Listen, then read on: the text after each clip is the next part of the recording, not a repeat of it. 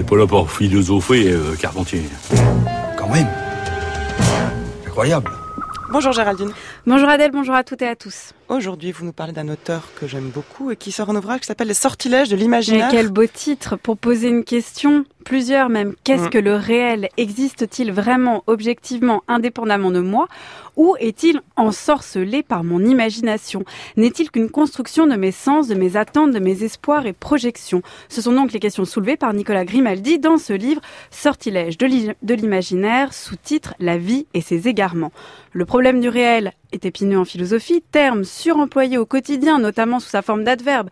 Il agit comme un argument d'autorité. Ça s'est réellement passé comme ça, peut-on dire pour mettre fin à une conversation, synonyme de vraiment et d'objectivement. Mais qu'est-ce qui nous assure que le réel est vrai et objectif et pas le fruit de mon imagination? Qu'est-ce qui m'assure que je ne prends pas mes rêves pour la réalité?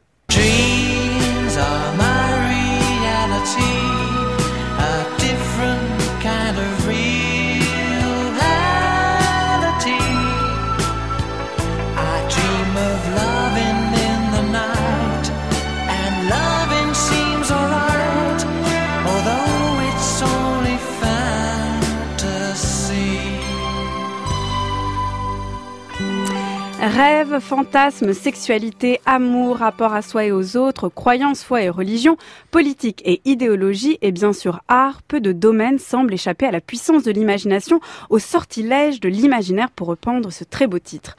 Domaines qu'ils traitent tous, Nicolas Grimaldi, dans de courts chapitres en partant de cette question sur le réel, Peut-on jamais percevoir la réalité en tant que telle Quand on la perçoit, voit-on seulement notre imagination à l'œuvre, consistante, ou peut-on voir autre chose que ce que l'on imagine?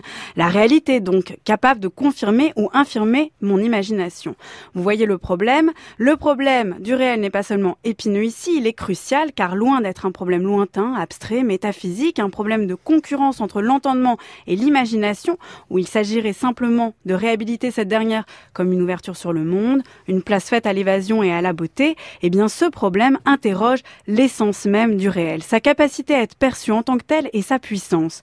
Comment donc interroger le réel, en finir avec son autorité, débusquer la part d'imaginaire qui le pétrit, qui l'informe, sans pour autant le nier complètement et le faire disparaître? J'ai lu dans la vallée. Je suis comme vous, je trouve que c'est très beau. Mais vous oubliez une chose, c'est que Madame de Morsauf aimait Félix de Vandenesse. C'est pas une belle histoire d'amour, c'est une histoire lamentable.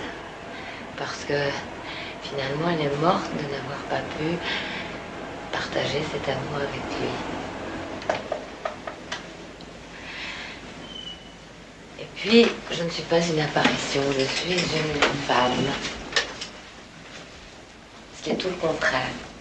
L'imaginaire est au cœur de notre vie, de ce que l'on perçoit des relations avec soi et avec les autres, au cœur enfin de nos convictions, de nos croyances et de nos rêves.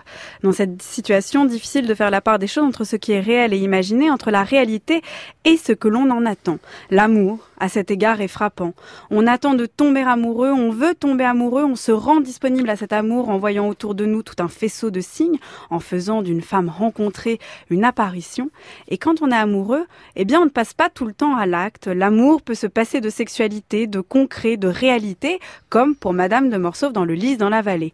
Enfin, on peut se passer de réalité jusqu'à un certain point. Jusqu'où, jusqu'où en effet peut-on se passer du réel?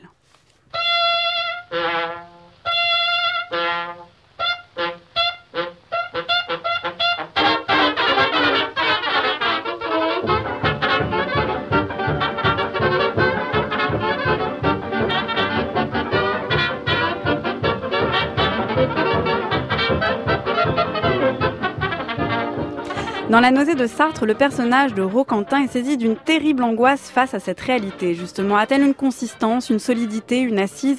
Peut-on être sûr d'elle? La réalité a la vertu de nous rassurer jusqu'au point où l'on va douter d'elle. Et c'est tout le paradoxe de la réalité, et si c'était elle et non l'imagination le fruit d'une construction totale? On se demande comment cesser de l'invoquer tout en la préservant, mais le faut-il? Alors que l'on parle aujourd'hui de post-vérité, faudrait-il parler de post-réalité? Le propos de Nicolas Grimaldi est politique, terrorisme, idéologie, excès de foi, excès de la foi sont présents dans ces pages. Et c'est avec le personnage de Roquentin, pourtant saisi de nausée face à un arbre, qu'il redonne sa place à la réalité. Car quand il écoute le ragtime que l'on a entendu, il prend alors conscience de la plénitude de la réalité. Elle n'est pas sous ses yeux, mais dans ses oreilles, bien présente, mais invisible. Merci Géraldine. Le titre du livre alors, qui est si beau, enfin ce titre. Sortilège de l'imaginaire, la vie et ses égarements, donc de Nicolas Grimaldi et c'est paru au PUF. C'est noté, votre chronique est à réécouter en ligne sur le site du journal de la philo.